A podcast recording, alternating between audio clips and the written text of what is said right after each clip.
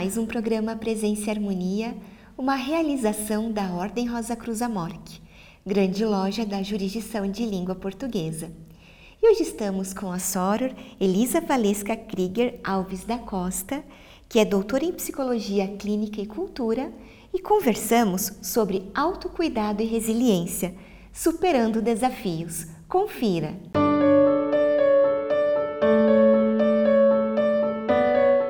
Senhora Elisa, estou muito feliz em poder recebê-la mais uma vez aqui no programa Presença e Harmonia. Muito obrigada. Eu que agradeço o convite, Vivian. Sempre uma alegria muito grande estar aqui com vocês. Sora, então eu gostaria de começar conversando né, a respeito então do autocuidado. Como que a Sora define esse conceito e qual que é a sua importância na superação dos desafios da vida? Nossa, olha Sora, esse é um assunto tão importante, tão atual. Eu fiquei muito feliz de poder tratar desse tema aqui com vocês, porque a gente tem ouvido muito falar sobre autocuidado aí nas redes sociais, não é, na mídia. E eu percebo que as pessoas às vezes confundem um pouco autocuidado com vaidade pessoal apenas. Né? E muita gente acha que o autocuidado é apenas aquela rotina de skincare, né? de estar na academia cuidando da forma física. E quando nós falamos de autocuidado, nós precisamos, como Rosa Cruzes, entendermos as nossas dimensões física, psíquica e espiritual. Portanto, se a gente fala em autocuidado, nós precisamos cuidar desses três elementos, né, desses três níveis. E apenas com o autocuidado é possível estarmos sãos, física, é, psíquica e espiritualmente, para fazer frente aí aos desafios, às demandas né, cotidianas. Então, te respondendo de uma forma assim, é, bastante é, como é que eu, como que eu posso definir? De uma forma bastante rápida, é, mas bastante verdadeira. O autocuidado ele é indispensável para que a gente consiga enfrentar a vida cotidiana. Perfeito. Muitas pessoas, até como a senhora estava comentando agora, né, associam autocuidado à prática das atividades físicas, né, a esse cuidado né, mais externo. E quais seriam as outras formas de autocuidado que a gente pode comentar? E como que elas podem ajudar alguém a lidar com os momentos difíceis? O que, que acontece? Existem várias práticas possíveis, né? tanto a níveis físicos quanto psíquicos e espirituais. Né? Então, quando falamos do cuidado do corpo, né, que precisa ser cuidado porque é a nossa morada, a morada da mente do espírito, nós precisamos entender que devemos ir além apenas da aparência física da vaidade. Então, não é malhar na academia apenas para ter um corpo dentro de padrões que são socialmente construídos e que nós sabemos que são variáveis ao longo do tempo, das culturas, dos países. Né? Também cuidar da pele ou dos cabelos, né? que pode ser muito importante, mas nós precisamos também cuidar daquilo que nós ingerimos em termos de alimentação. Né? É, de uma hidratação correta. Eu percebo que muitas pessoas deixam de tomar água durante o dia. Não sei se é o seu caso, você que está aí nos escutando, tá? Mas a ingestão de água ela é necessária para o bom funcionamento físico e também para a questão espiritual, né? E até para o bem-estar psíquico, né? Uma pessoa bem hidratada, o corpo dela vai funcionar melhor. E para além disso, é, a Ordem Rosa Cruz, inclusive, tem ensinamentos riquíssimos, amplos, vastos sobre alimentação mais adequada. Esse é um assunto em voga e eu acho importante que a ordem ela consegue fornecer um caminho, um bom direcionamento para os seus membros, porque nessa época de internet, a gente vai procurar uma informação e encontramos coisas ambíguas, coisas falsas, coisas sem muita comprovação científica, né? Será que devemos ou não devemos beber água com limão pela manhã, né? E nesse sentido, eu gostaria de frisar que a ordem tem uma série de ensinamentos, né? não só dentro dos, dos, estudos fechados das monografias, mas como vídeos que já foram feitos aqui, né? livros que são abertos ao público sobre a importância de uma boa alimentação. E aí a gente não está falando só da qualidade alimentícia em termos nutricionais, calóricos, né? mas de repensarmos até o sacrifício de animais no planeta, o uso de agrotóxico, porque tudo isso influencia o nosso corpo físico, mas também a nossa espiritualidade. Né? E aí, partindo para a questão já um pouco mais psíquica, também é muito importante entendermos que não adianta a gente viver numa sociedade e num momento né, social em que a gente cuida tanto do corpo, né, tanto da vaidade, se a gente não tem saúde mental.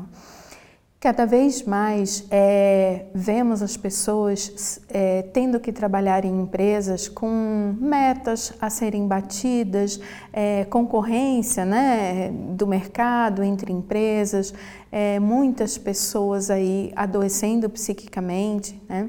E só é possível viver num mundo tão desafiador para criar filhos, para estudar, trabalhar, ter tripla jornada, às vezes, lidar com situações como a pandemia da Covid-19, guerras, tudo isso a gente precisa estar com a nossa saúde mental preservada, porque sem isso a gente pode ter uma alimentação bacana, mas a gente vai ter ansiedade, medo, insegurança, temores. E como professora de psicologia, eu gostaria de chamar atenção a um mito né, que as pessoas têm que acham que fazer terapia é para quem tem problemas, né? Problemas todos nós temos, não é mesmo? Eu, você, vocês aí que estão nos escutando. E a psicoterapia nada mais é do que um facilitador do autoconhecimento, né? Então, é, não apenas a psicoterapia, mas é, o autoconhecimento promovido aqui pela Ordem Rosa Cruz, e veja, eu sou tanto Rosa Cruz quanto professora de psicologia, e digo que as duas coisas são muito importantes. Também é um erro comum das pessoas confundirem psicologia com espiritualidade. Ah, se eu acredito em Deus, eu não preciso de um psicólogo. Né? E aí eu brinco sempre: se você tiver uma cárie no dente, você vai rezar ou você vai procurar um dentista? Né? Então é bem importante que a gente consiga separar esses níveis e cuidar de todos eles, porque de fato, Soror, a gente só, conhece, só vai conseguir cuidar da nossa espiritualidade, estar bem no mundo para servir e para ter uma vida né, com propósitos, uma vida saudável, se nós cuidarmos do físico, do mental e do espiritual.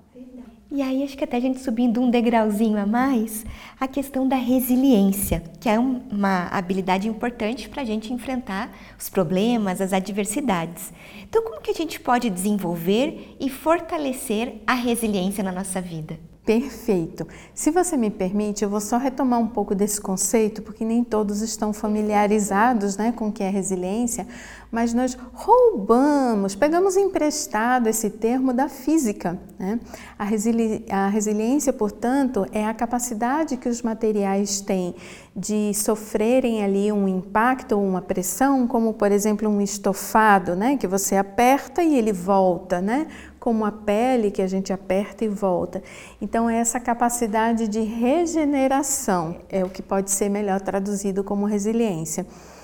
E aí a gente observa na vida cotidiana pessoas que passaram por situações terríveis e que pouco tempo depois estão muito bem, estão sorridentes, parecem até que não trazem nem traços daquilo que aconteceu podem trazer a memória, lembram, né? Passaram por guerras, passaram por situações muito difíceis, mas estão lá otimistas, firmes, fortes, cheios de projeto, de otimismo. E outras pessoas às vezes passam situações que nós avaliamos como simples, mas a pessoa não, não consegue retomar a vida para antes daquele episódio né, que ela passou. Então, é, eu diria que para a gente entender isso, nós precisamos do conceito da empatia, né? E também do conceito da alteridade, até que já tratamos no outro programa aqui. Que é entendermos que cada pessoa tem uma capacidade diferente de lidar com as adversidades. Para a gente entender como desenvolver resiliência, é importante sabermos disso. Portanto, imaginem que eu comece a lixar uma parede aqui e alguns de vocês tenham alergia à poeira. Eu posso não ter alergia à poeira e aí quando alguém começa a espirrar, eu digo: não espirre, se controle, veja, a poeira está ali, eu não estou espirrando. Então, a empatia, o exercício da, da alteridade vai fazer com que eu entenda que a outra pessoa ela tem limitações, necessidades diferentes das minhas. Para a gente entender resiliência é importante isso, porque muitas vezes, na tentativa até de animar uma pessoa, a gente diz: Vamos, Vivian, reaja. Eu também perdi a minha mãe e não fiquei assim. Eu também já perdi um cachorro, mas eu segui adiante. Mas às vezes a perda de um pet na família pode ter um impacto devastador, não só por conta do papel que aquele pet né, desempenhava ali, quanto para a própria estrutura psíquica né, e espiritual daquela pessoa, que pode não ser a mesma que a minha. Puxa, mas e tem como desenvolver resiliência? Tem como desenvolver resiliência. E é justamente por esse caminho que você trouxe, Vivian, através do autocuidado. Por quê? A resiliência, se ela é esse processo de eu me recuperar de algo que me impactou, o que, que eu preciso fazer quando eu sou impactada? Me cuidar. Então, para que eu volte ao normal, eu preciso estar com uma saúde física boa, porque eu preciso de uma boa alimentação, eu preciso de um bom sono, eu preciso ser uma pessoa que não tenha dores no meu corpo. Eu preciso ter autoconhecimento emocional, ter domínio das minhas emoções, entender o impacto que aquele trauma teve em mim, descobrir quais são os recursos internos que eu já disponho para lidar com aquele desafio ou desenvolver recursos que às vezes eu acho que eu não tenho, mas com um profissional de psicologia ou com uma pessoa que orienta os meus estudos espirituais, eu posso descobrir recursos para lidar com aquilo e através de uma espiritualidade equilibrada.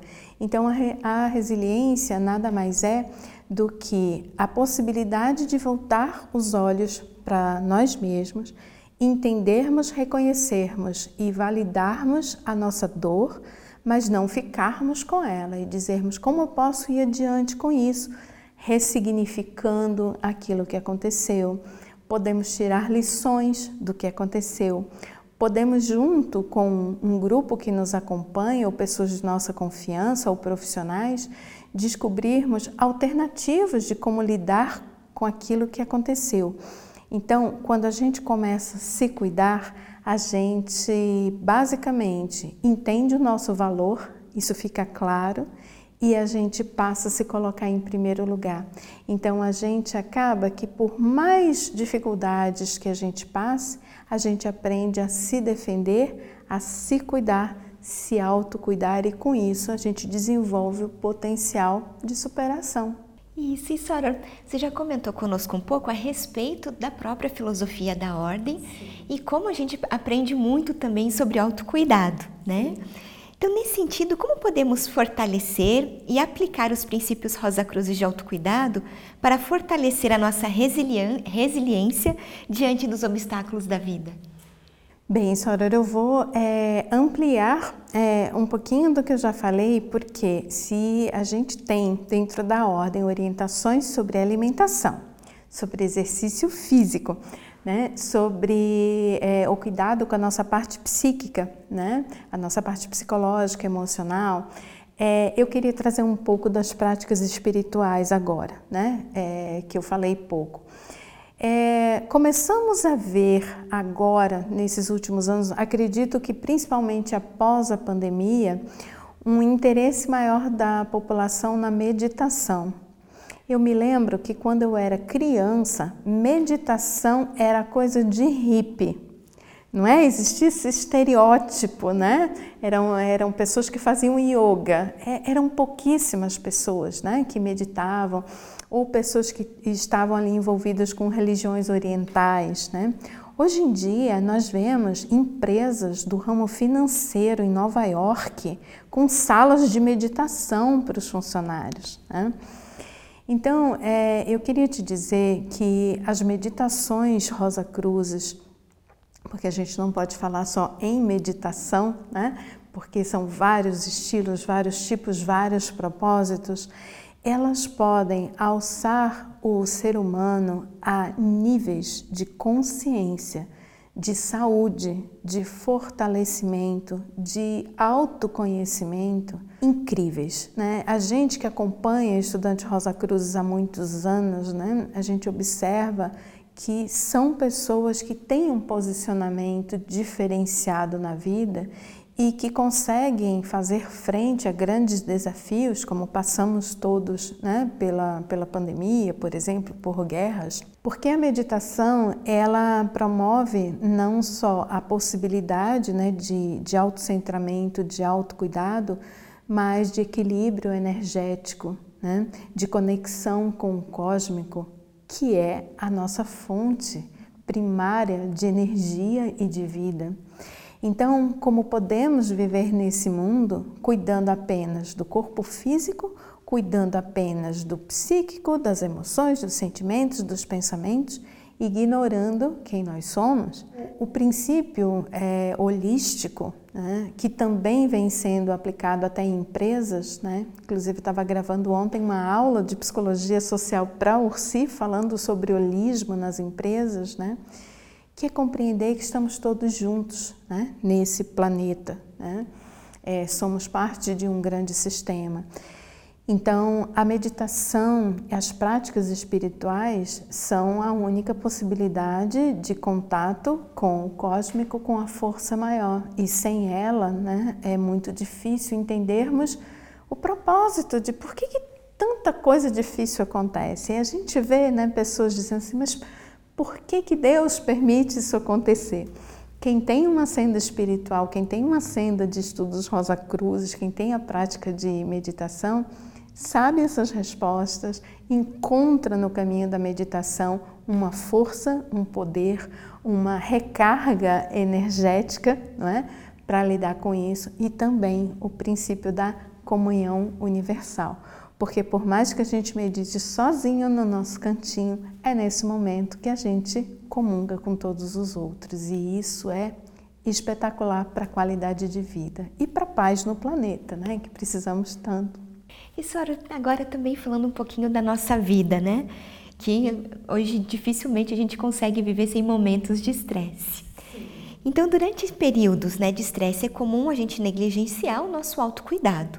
Então, quais são as consequências disso e como que a gente pode, não sei nem se é possível, evitar esse cenário? É verdade. O que acontece, Soror, é que em momentos de estresse, é, de desafios, o corpo humano e o psiquismo entra no que em psicologia nós chamamos de reação de luta ou fuga. Né?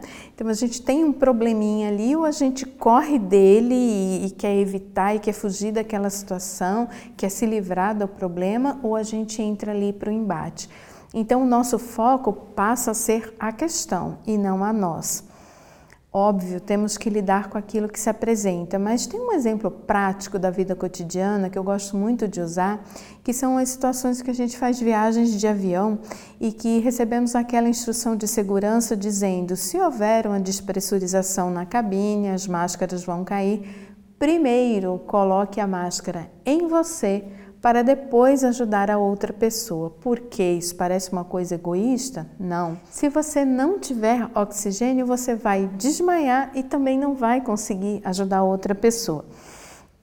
Então, ao longo de momentos de estresse, é importante é, nos educarmos para momentos de autocuidado, mesmo em situações muito difíceis. Vou trazer aqui para vocês é, temos a situação da pandemia recente, a situação da guerra na Ucrânia.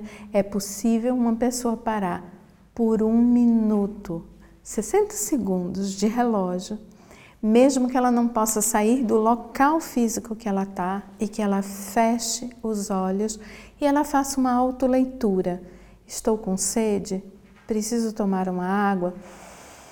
Deixa eu respirar. Deixa eu pensar num lugar que me acalme, deixa eu pensar na minha família, em alguém que eu amo, deixa eu pensar em Deus, deixa eu pensar na natureza, deixa eu pensar: o que, que eu posso fazer por mim? Será que mais tarde eu posso providenciar uma comida?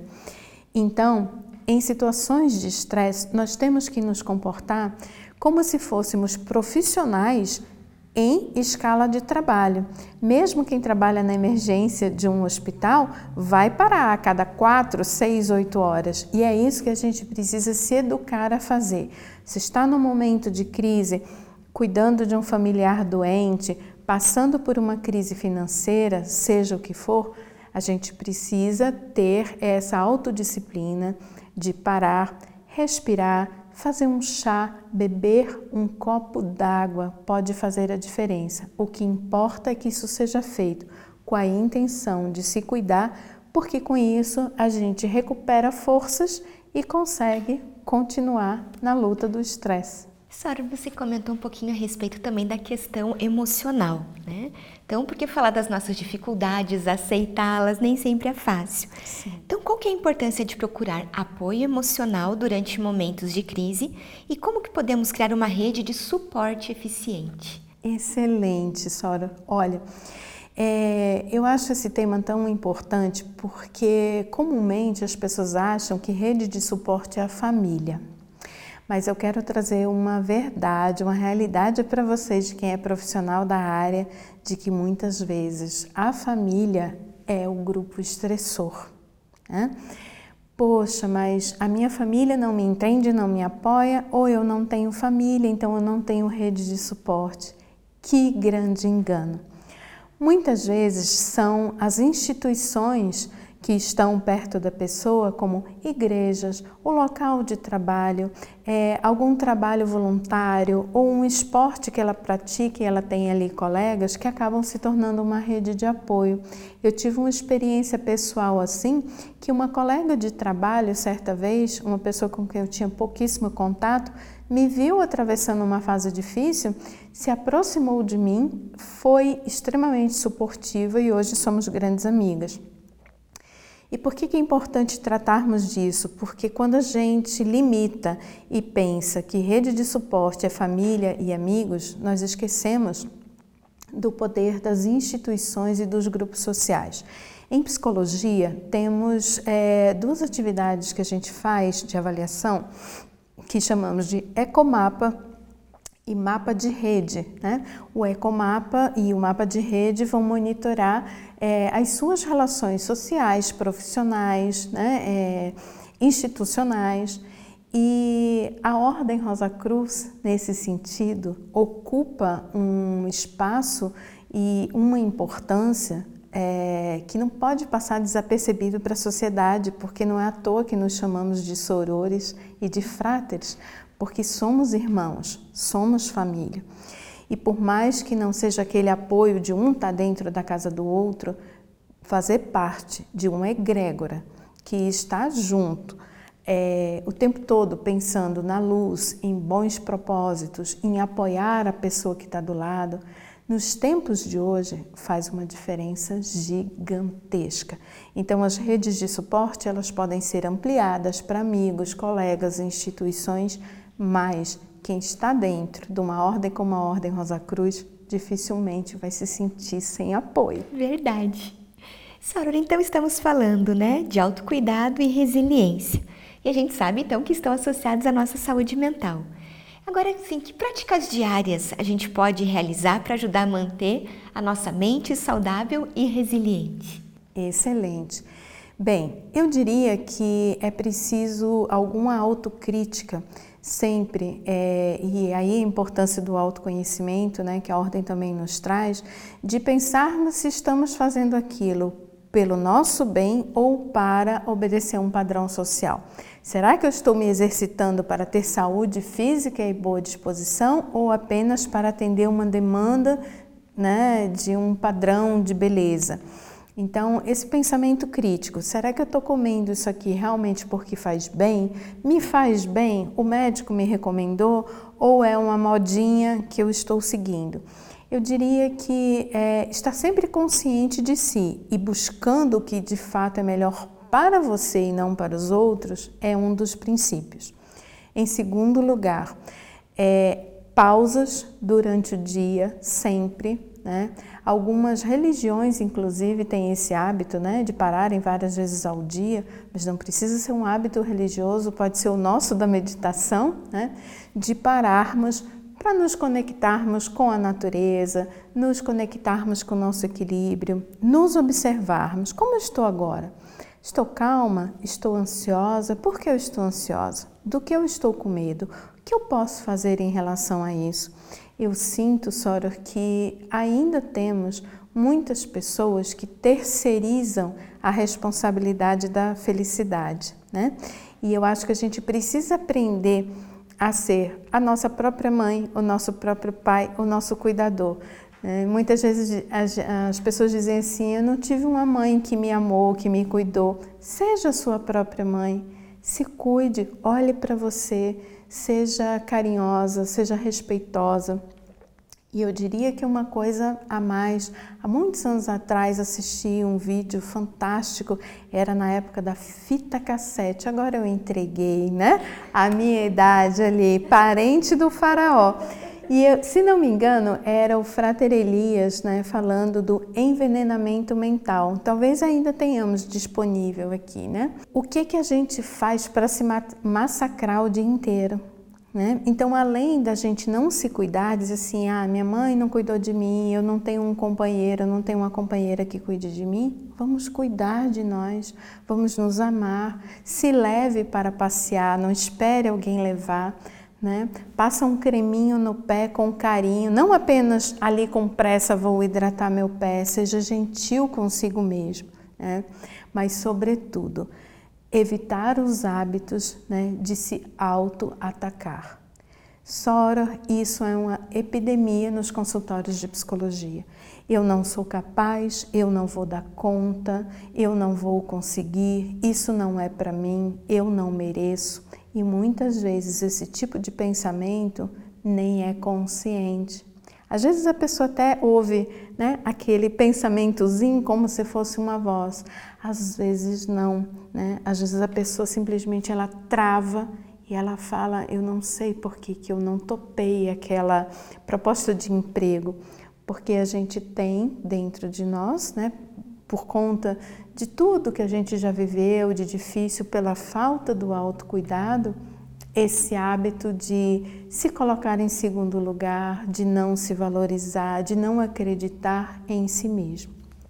Vou deixar uma dica aqui importante. Muitas vezes essa baixa autoestima, ela se manifesta num comportamento exatamente oposto. A pessoa que se exibe demais, a pessoa que é vaidosa por fora, né? quando por dentro ela se sente menos, ela se sente pequena, ela se sente incapaz. Então ela faz aquilo quase como um, um mecanismo de compensação daquilo que ela gostaria de ser, mas internamente ela não consegue. Portanto, é importante o cuidado psicológico e espiritual, porque algumas coisas a gente não acessa só pelo intelecto. E quanto mais enfraquecida uma pessoa tiver, menos resiliente ela será. Agora falando um pouquinho da tecnologia, né, que hoje ela tem cada vez mais um papel e vai ganhando cada vez mais espaço nas nossas vidas, e que pode ser uma fonte de estresse.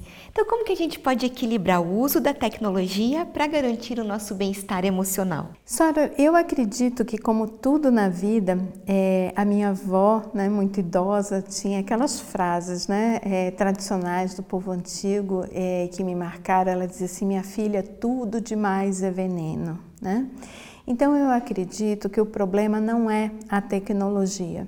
É, nós também tivemos esse questionamento quando surgiu a televisão, quando surgiu o aparelho celular, quando surgiram os livros em PDF, que todo mundo achava que ninguém mais ia ler um livro de papel. Né?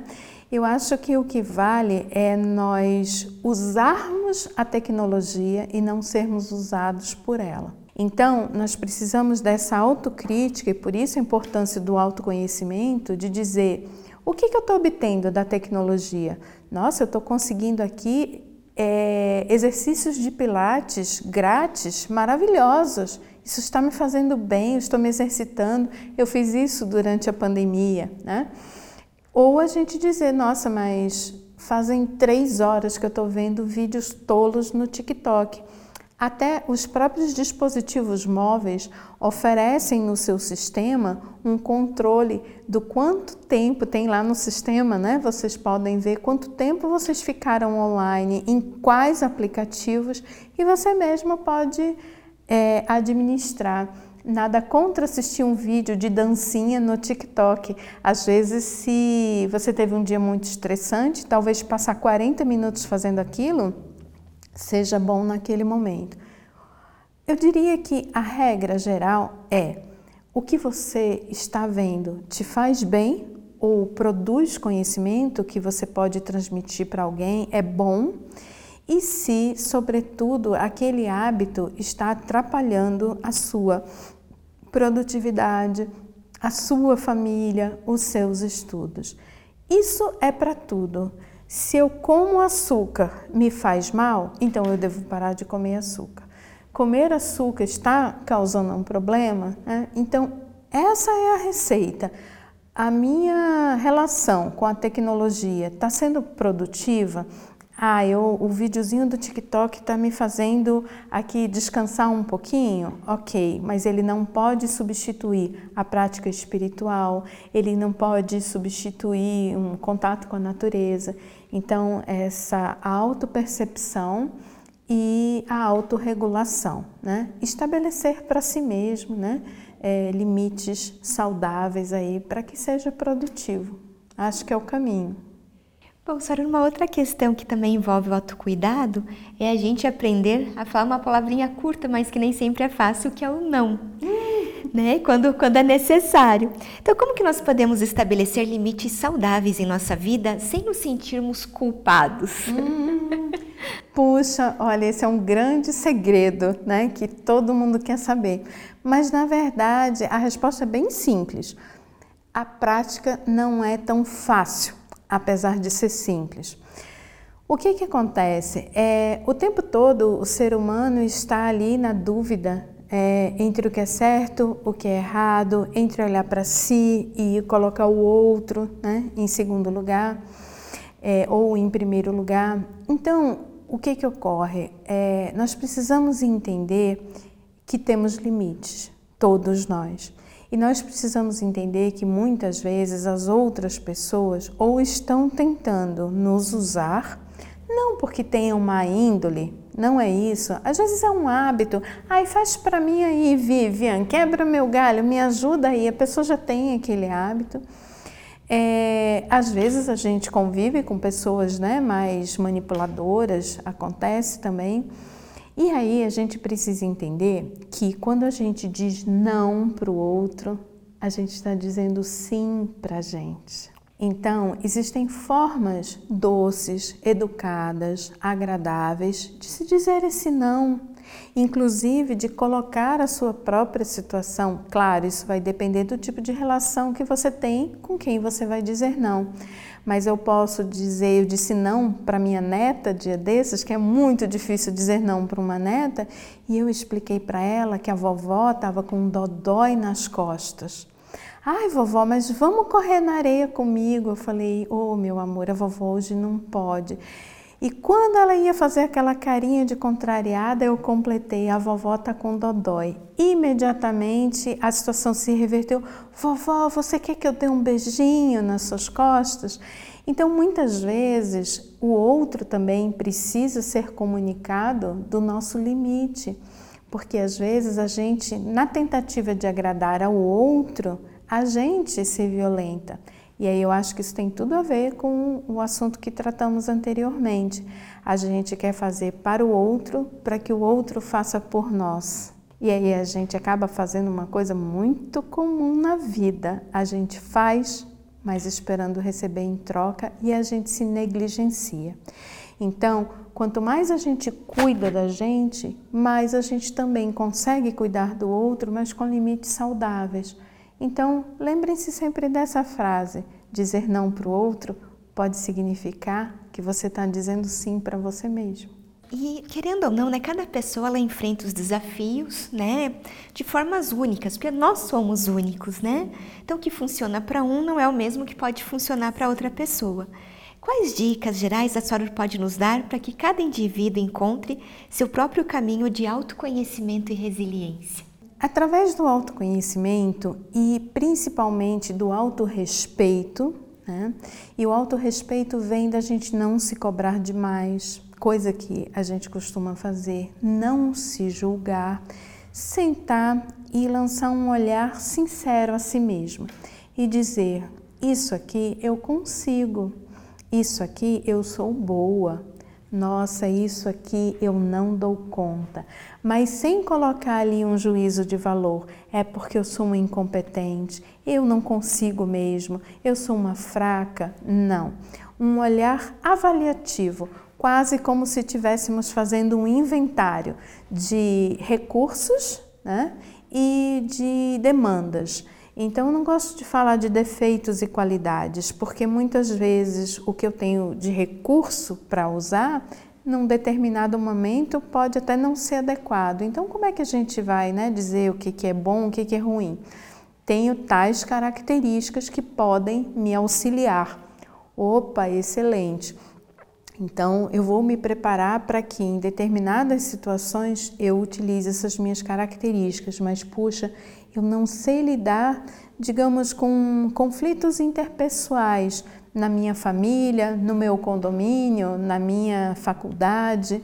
Eu preciso desenvolver estratégias, porque vivemos em sociedade e através daí buscar orientações de desenvolver esse tipo de recurso Lembrando sempre que existem sim muitos recursos diferentes para lidar com a mesma coisa. Então, se talvez para você seja mais difícil expor suas emoções, seus sentimentos, talvez você consiga lidar com uma situação onde os seus sentimentos estão sendo atacados através de uma carta ou através de você colocar tudo isso é, para uma pessoa de confiança, um psicólogo, um, um mentor, alguém da sua, né, da sua proximidade. Então, o autoconhecimento é importante porque é quase como fazermos um inventário do que temos na nossa geladeira. Tenho leite, tenho suco, tenho carne, mas não tenho abacaxi nem manteiga. E isso não é para se criticar e dizer, veja, eu não consigo. Vamos buscar, vamos desenvolver. A gente pede emprestado no vizinho, né? A gente vai em busca de uma leitura, vai em busca de um caminho espiritual, vai em busca da psicologia, mas a gente só consegue fazer isso quando a gente se ama. Sem essa, esse olhar amoroso, tudo isso fica inviável. Sra. Elisa, que conversa preciosa para gente hoje. Muito obrigada. Eu que te agradeço. Foi muito bom estar aqui com você e eu acho que todos nós precisamos nos cuidar, fazermos um mundo melhor. Muito obrigada. De nada. Aproveito para lembrar do nosso e-mail presenceharmonia@morte.org.br. É muito importante para nós essa via de comunicação que nós temos com você que nos assiste. Agradecemos a participação conosco hoje e até o nosso próximo encontro. Paz profunda.